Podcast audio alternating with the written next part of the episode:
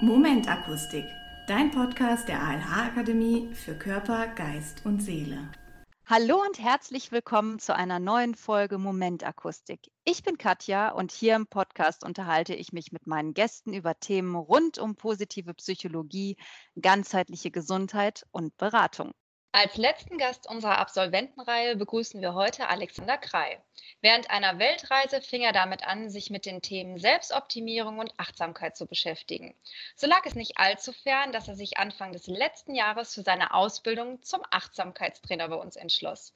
Seit nicht allzu langer Zeit hat er seinen Abschluss nun in der Tasche und kann sich weiterhin darauf konzentrieren, mit seinen beiden gegründeten Unternehmen auch anderen Leuten zu einem achtsamen Lebensstil zu verhelfen. Hallo Alex.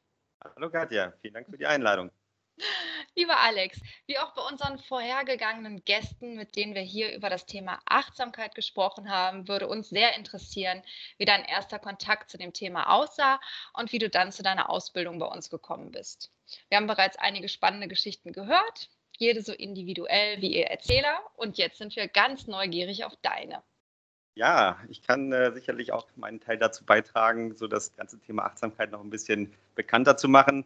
Selbst bin ich zum Thema gekommen so vor ungefähr vier Jahren. Also ich war zu dem Zeitpunkt noch in Mexiko, habe dort gelebt und auch gewohnt und gearbeitet und war im Rahmen eines ja, Führungskräfteentwicklungsprogrammes das erste Mal mit dem ganzen Thema in Kontakt. Das waren dann so Themen wie Persönlichkeitsentwicklung, Selbstoptimierung und ja, mich, mir hat das dann da schon recht gut getan, einfach mal sich mit sich selbst zu beschäftigen und einfach mal die Themen halt so, so für sich zu betrachten und habe mich dann immer weiter reingelesen in die Thematik. Ja, und irgendwann kam ich dann zu dem Punkt, wo ich selbst gemerkt habe, ich wollte immer höher, immer schneller, immer weiter und auch so ein bisschen ja, Karriere machen. Mhm. Und ähm, habe dann gemerkt, ja, ich habe für mich selbst keine Zeit mehr und auch keine Freizeit. Ich war wirklich gefühlt Montag bis Samstag im Büro und habe da die Dokumente gewälzt und äh, gemerkt einfach, oh, das ist, das ist nichts für mich und äh, macht mich auf Dauer vielleicht auch ein bisschen, bisschen kaputt und hatte auch so dann irgendwie so Angst in Richtung Burnout dann selber zu gehen und mhm. äh, habe dem Beruf und vor allem der Karriere einen sehr hohen Stellenwert gegeben. Ja. Ähm, ja, das war halt so alles erstmal so dieser dieser Punkt, wie ich überhaupt zu dem Thema kam. Dann habe ich äh, eben gemerkt, dass Geld irgendwie auch nicht alles ist für mich und habe dann alles tatsächlich stehen und liegen lassen zu der Zeit, wo ich in Mexiko war und entschlossen, mich einen ja, Traum zu erfüllen und ich wollte mal auf Weltreise gehen. Und ähm, mhm. ja, habe dann entsprechend meine Koffer gepackt, alles, äh, alles äh, links liegen lassen und gesagt, jetzt geht's los, Rucksack auf und ab in die weite Welt. Und mhm. genau auf dieser Reise habe ich mich unglaublich viel auch mit dem Thema Achtsamkeit befasst, viele Bücher gelesen dazu, habe viele Retreats besucht und halt, mhm. halt selber gemerkt, wie, wie gut es mir selbst tut, einfach mal äh, den Moment eben auch zu genießen und halt viel für sich zu tun. Interessanterweise bin ich dann, ich war glaube ich zu dem Zeitpunkt in Thailand und bin dann auf einen Vipassana-Retreat äh, aufmerksam geworden. Ich kannte das vorher nicht und habe dann mich so ein bisschen reingelesen in die Thematik und habe dann gemerkt, Mensch, das wäre doch genau was. Und dann ging es darum, zehn Tage wirklich in so einem Schweigekloster zu sein, unter Mönchen, unter Gleichgesinnten und dann wirklich mhm. ohne Handy, ohne Bücher, wirklich nur äh, mit sich selbst und der Meditation sich zu befassen. Und mhm. ja, das waren natürlich schwierige Tage am Anfang, weil man überhaupt das nicht mehr gewohnt ist, ohne diese ganzen digitalen Medien zu sein. Mhm. Und dann, ähm, ja, so nach dem dritten, vierten Tag kommt man halt immer selber tiefer in diese ganze Thematik rein und äh, so reflektiert die Kindheit und so weiter. Und ja, am Ende dieser zehn Tage ähm, war es dann so, dass ich ja, gemeinsam mit so einem Mönch dort noch so ein Abschlussgespräch hatte und da hat er mir eine ganz interessante Geschichte aufgezeigt. Und dann hat er mir an so einer Tafel eigentlich so eine Zeitleiste aufgezeichnet, so von 0 bis 100, so diese Lebensachse nenne ich es mal. Mhm. Hat dann so dran geschrieben, äh, 25. Und er sagte so, ja, das sind so deine ersten 25 Jahre für Schule, für Studium, für die Ausbildung, zum Lernen.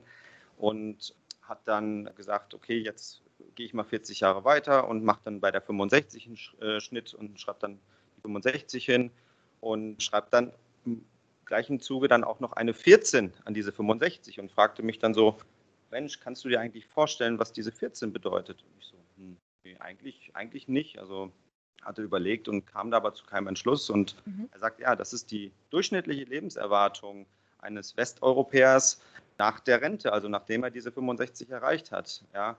Und da ist mir das erste Mal so wirklich so ein Licht aufgegangen und ich gemerkt eigentlich, oder ich habe dann gemerkt, Mensch, es ist so wichtig, einfach diese 40 Jahre, die man im Leben und in dieser Routine drin steckt, halt auch das zu machen, worauf man wirklich Lust hat und worauf man wirklich seine Leidenschaft für entwickeln kann. Und so habe ich halt für mich die, dieses, äh, diesen Entschluss gesetzt, ich möchte halt auch vielen gestressten und unausgeglichenen Menschen helfen, weil das wirklich halt auch ein Thema dieser digitalen Welt geworden ist, dieser dynamischen Welt. Man ist immer erreichbar, man will immer schneller, immer höher, immer weiterkommen. Und ja, zurück in Deutschland äh, war es dann so, dass ich unglaublich viel mich mit dem Thema Achtsamkeit befasst habe Mhm. Und dann irgendwann über, ich weiß gar nicht, Google oder so, auf die ALH gekommen bin und die unglaublich guten Rezensionen gelesen habe und dann gesagt habe, das möchte ich machen. Und ja, deswegen bin ich zur ALH gekommen. Und wie kam es dann eben zu Tree Your Mind? Ja, Tree Your Mind. Die Idee, die kam mir ja schon bereits zu der Zeit, wo ich auf der Reise war und selbst habe da auch schon selber unglaublich viele Retreats gemacht, ähm, sei es irgendwo in, in, in Südostasien oder in Australien oder in Japan. Und ich habe einfach gemerkt, wie es den Mitmenschen oder den Menschen, die mit mir auf dieser Touren waren und mir selbst halt einfach sehr geholfen hat, solche, solche Retreats zu machen. Mhm. Your Mind ist ja eigentlich letzten Endes eine Kombination aus, äh, aus, aus Wandern und eben ganz vielen Methoden, die ich im Rahmen der, des, des Achtsamkeitsstudiums dann halt auch kennengelernt habe. Mhm. Und ja, so war es dann halt so, dass ich zusammen zwei Freundinnen das Business dann aufgebaut habe. Mhm. Das lief alles parallel zu dem ALH-Studium. Mhm. Ja. Ähm, und das war nämlich das Interessante gerade, weil ich konnte dieses theoretische Wissen, was ich aus diesen ganzen Studienbriefen, aus den Praxis- oder Präsenzseminaren mir aneignen konnte, sofort in die Praxis umsetzen. Und das mhm. war wirklich so ein, so ein Learning on the Job. Also war, ja interessant. Schön. Ja, ich erinnere mich dran, dass wir, wir haben uns ja bei, bei deiner ersten Präsenzphase kennengelernt und da gab es eben schon Tree Your Mind und da hattest du auch direkt gesagt, dass du noch mehr einfließen lassen willst und das weiter ausbaust. Und sehr schön, dass das geklappt hat. Ja, an wen richtet sich konkret Tree Your Mind? Gibt es da eine bestimmte Zielgruppe? Ja, also ich sag mal so, mitmachen darf jeder auch keine Altersbeschränkung da. Ich sage mhm. sag immer so, wenn ich meine Wandertouren habe, äh, so zwischen 16 und 86 hatte ich schon alles dabei gefühlt. Mhm. Und grundsätzlich natürlich habe ich den Fokus auf, auf gestresste, äh, gestresste Menschen, die meinen Ausgleich zu ihrem täglichen Doing brauchen, ja, den ganzen Tag vielleicht im Büro sitzen, besonders natürlich Führungskräfte, die da auch sehr anfällig sind oder was man jetzt auch immer gehäuft äh, äh liest, äh, Ärzte, Pflegekräfte oder Lehrer oder alle, die jetzt in öffentlichen Berufen irgendwo stehen oder in der Verwaltung arbeiten, habe ich einfach gemerkt, da ist, äh, da ist sehr viel Potenzial da und die Touren, die ich gemacht habe, die haben natürlich auch eine sehr große Wirkung gehabt für diese, für diese, diese Zielgruppen. Ne? Mhm. Also das heißt, wenn ich jetzt diesen Podcast höre und denke, Mensch, der Alex, der klingt nett und ich habe Bock drauf. Das heißt, ich finde dich, wenn ich Tree Your Mind eingebe und ähm, finde dann auch verschiedene Angebote aus denen ich auswählen kann, beziehungsweise frag dich einfach, was am besten zu mir passt. Genau, also momentan haben wir bei Tree Your Mind dieses Jahr natürlich aufgrund von, von der ganzen Corona-Situation mhm. auch ein bisschen zurückstecken müssen, weil es gibt natürlich dann auch gewisse Hygienevorschriften. Unsere Touren dauern in der Regel so zwei Tage. Okay. Übernachtung, weil wir dann abends dann auch noch Übungen machen und so weiter. Mhm. Ähm, ja, letzten Endes kann man über die Webseite noch mehr erfahren natürlich und mhm. äh, auch die Angebote äh, sich raussuchen, die einen für einen natürlich da passen. Ne? Mhm. Ja, cool. Sehr schön. Ja, und ganz zu Beginn haben wir ja von zwei Unternehmen gesprochen, die du gegründet hast. Also Tree Your Mind ist nicht das einzige, was du gemacht hast. Du warst auch noch an einer weiteren Gründung beteiligt, nämlich The Calmbase. Das ist eine Plattform, die die Welt ein Stück achtsamer und stressfreier machen möchte. Ist die, die Idee jetzt dazu in Verbindung mit Tree Your Mind entstanden oder hast du noch mal irgendwie eine neue Idee gehabt? Wie ist das entstanden? Ja, das ist tatsächlich, sage ich mal, ein, eine Folgeidee gewesen, weil mhm. ich ja selbst jetzt dann das Jahr lang Veranstalter von solchen ja, Retreats, Workshops und Seminaren auch war auch selber äh, Vorträge gehalten und habe dann gemerkt, Mensch, das Angebot da draußen ist einfach so riesig, wenn ich mal ja. meinetwegen, ich möchte einen Retreat suchen im Schwarzwald oder vielleicht an der Ostsee oder irgendwo in den, im Allgäu. Und dann sucht man das bei Google und man merkt einfach, oh Mann, das ist einfach, das, über, das, das, das ist einfach so riesig, dieses Angebot. Ich blicke da gar nicht mehr durch. Mhm. Und so kam mir zusammen mit einer Freundin auch die Idee, Mensch, wir brauchen irgendwie so eine Art Plattform, die das alles bündelt, die quasi mhm den Interessierten Kunden, Endkunden, der gestresste Endkunde, dann zusammenbringt mit den Veranstaltern. Und Veranstalter kann, jeder sein, der jetzt, sage ich mal, eben so Retreats, Workshops oder Seminare anbietet im Bereich Yoga, im Bereich Natur, Waldbaden, Wohlbefinden, Meditation, Achtsamkeit natürlich oder auch was ganz einfache Kreativitätsangebote angeht. Aber alles natürlich unter dem Hintergrund Entschleunigung oder ja, Stressprävention, sage ich dann auch immer. Ne? Mhm. Und ähm, unsere wichtigste Zielgruppe auch hierbei natürlich sind die gestressten Menschen. Und wir arbeiten jetzt auch konkret mit Firmen zusammen, um halt auch den Firmen die Möglichkeit zu geben oder halt eben öffentlichen Einrichtungen hier diese Angebote auch eben nutzen zu können. Das heißt, eine Firma XY könnte jetzt auf uns zukommen und sagen, ja Mensch, ähm, ich habe keine Lust mehr auf diese trockenen äh, Workshops, wo man hier vor einer Flipchart steht und nach zwei Tagen rauskommt und irgendwie der Kopf noch mehr raucht wie vorher unser Ansatz ist es eben hier für die Firmen wirklich individuelle maßgeschneiderte Angebote zu, zu erstellen, wo wir einfach sagen, pass auf, bring doch deine Leute mal in den, in den Wald zum Beispiel und dann machen wir mit den äh, Übungen im Wald zum Thema Achtsamkeit. Wir lassen die wirklich die Handys aus und nehmen das Thema Waldbaden wieder ein bisschen Fokus und vermitteln dann eben entsprechend an die an die äh, zertifizierten Veranstalter, die wir auf der Plattform haben. Und so mhm. wollen wir quasi ein neues Konzept eigentlich in dieses ganze Thema Gesundheitsförderung mit reinbringen, weil das mhm. äh, aus meiner Sicht oder aus unserer Sicht von der, von der Firma sehr veraltet schon äh, ist mittlerweile. Also kann es wirklich sein, also der, ist es sinnvoll, wenn ich, wenn ich das jetzt, wenn ich jetzt Anbieter wäre, sagen wir mal, ich mache irgendwas im Sinne von Yoga, Achtsamkeit, Resilienztraining oder sowas, wäre es für mich auch spannend, euch zu kontaktieren, damit ich einfach auf der Seite mit erscheine. Und genauso kann ich, wenn ich keine Ahnung davon habe und jetzt neugierig geworden bin und sage, boah, ich will hier was in meiner Umgebung machen, ich habe mal Lust auf irgendwie ein äh, zweitägiges Event, was auch immer, könnte ich mich auch an diese Seite wenden und würde dann damit die Lösung finden. Genau, genau. Also ich sage immer so, das ist eine ganz gute Win-Win-Situation. Mhm. Für den Veranstalter natürlich, ich war ja selbst Veranstalter und habe halt gemerkt, Mensch, meine Auslastung ist halt auch nicht immer optimal. Ich bin dann mhm. meistens in die Retreats gegangen mit so 50 bis 70 Prozent Auslastung. Ich habe eigentlich mhm. viel mehr Plätze frei gehabt mhm. und ähm, habe einfach gemerkt, über so eine Plattform kann ich die Reichweite extrem erhöhen okay, dann ja. auch, äh, natürlich auch die Plätze wieder voll machen, ne? sodass ich dann vielleicht äh, 90 bis 100 Prozent Auslastung bekomme. Und auf der anderen Seite der Kunde, der natürlich jetzt sich nicht durch diese ganzen Angebote klicken muss im Internet oder auch, sage ich mal so, in den Yoga-Studios liegen dann unglaublich viele Flyer rum. Ja, ja. Die bündeln halt genau auch diese Offline-Angebote und versuchen halt das alles eben auf dieser Plattform darzustellen, sodass mhm. wirklich in beide Richtungen eben diese, diese Win-Win-Situation entsteht. Ja, sehr schön. Also es lohnt sich der Besuch. Alex, wie sieht es denn jetzt mit deinem Leben aus? Bist du denn, du hast ja jetzt sehr viel gemacht und sehr viel erzählt.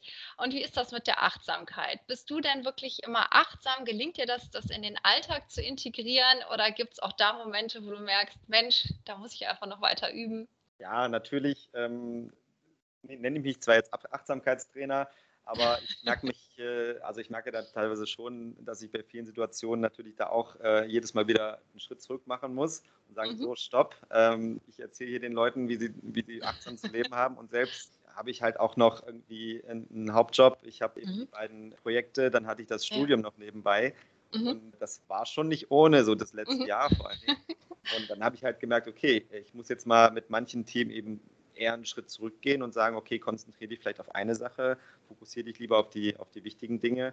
Und ja, so merke ich natürlich, dass ich das Thema Achtsamkeit so für mich auch wieder in den Alltag reinkriege. Und ja, selbst bin ich natürlich auch viel am Meditieren, ich gehe unglaublich viel wandern, ich bin viel an der Natur, im, im Wald und mhm. dann schalte ich auch das Handy aus. Und für mich ist halt auch wirklich dieser, ähm, ja, ich, ich, lebe das wirklich auch für mich so, dass ich sage, nach der Arbeit, da wird einfach das Handy, das Firmenhandy zur Seite gelegt und dann ist nur noch Zeit für mich. Und das ist, glaube ich, mhm. das, was, was ich gerne auch den Menschen vermitteln möchte, weil ähm, mittlerweile ist man immer erreichbar, aber dass man für sich einfach mal sagen kann, so jetzt ist mal Schluss, ich möchte jetzt nicht mehr erreichbar sein, jetzt lasse ich das Handy einfach mal da und gehe raus in den Wald oder ich gehe mit dem Hund oder ich gehe spazieren und einfach mal zu sagen, Zeit, die man für sich hat, die ist, wird halt immer weniger und man sollte hier natürlich gucken, dass man, dass man, dass man da auf jeden Fall wieder, wieder vorwärts kommt ne? und sich, mhm.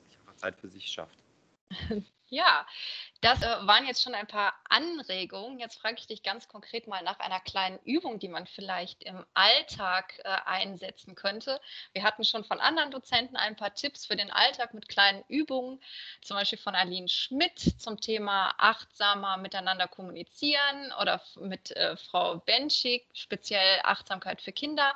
Hast du auch noch eine Übung, die du uns zum Abschluss mit an die Hand geben möchtest? Ich habe sicherlich ein paar Übungen, aber ich habe eigentlich so ein mich so eine Sache, die mir sehr viel gebracht hat, ist äh, zum Beispiel im Alltag, man hat natürlich oder man begegnet häufig Situationen, wo man vielleicht an der Ampel steht zum Beispiel und es fängt jemand an, hinter einem zu hupen und dann regt man sich einfach tierisch auf und äh, eigentlich mhm. möchte man ja in der Achtsamkeit, äh, heißt es ja auch immer, es gibt zwischen Reiz und Reaktion noch einen Raum, den man eben nutzen sollte und mhm. das, darauf will ich eigentlich noch hinaus, dass man einfach sagen kann, pass auf, in dem Moment, wo ich vielleicht zu einer stressigen Situation ausgesetzt bin, einfach mal kurz innehalten und einfach Gedanken machen darüber, äh, okay, warum ist denn das? Warum rege ich mich denn eigentlich so auf? Weil der Mensch eigentlich ja nicht dafür gemacht ist, sich aufzuregen. Der Mensch ist eigentlich äh, von Natur aus jetzt nicht einer, der die Stresssituation äh, quasi anzieht.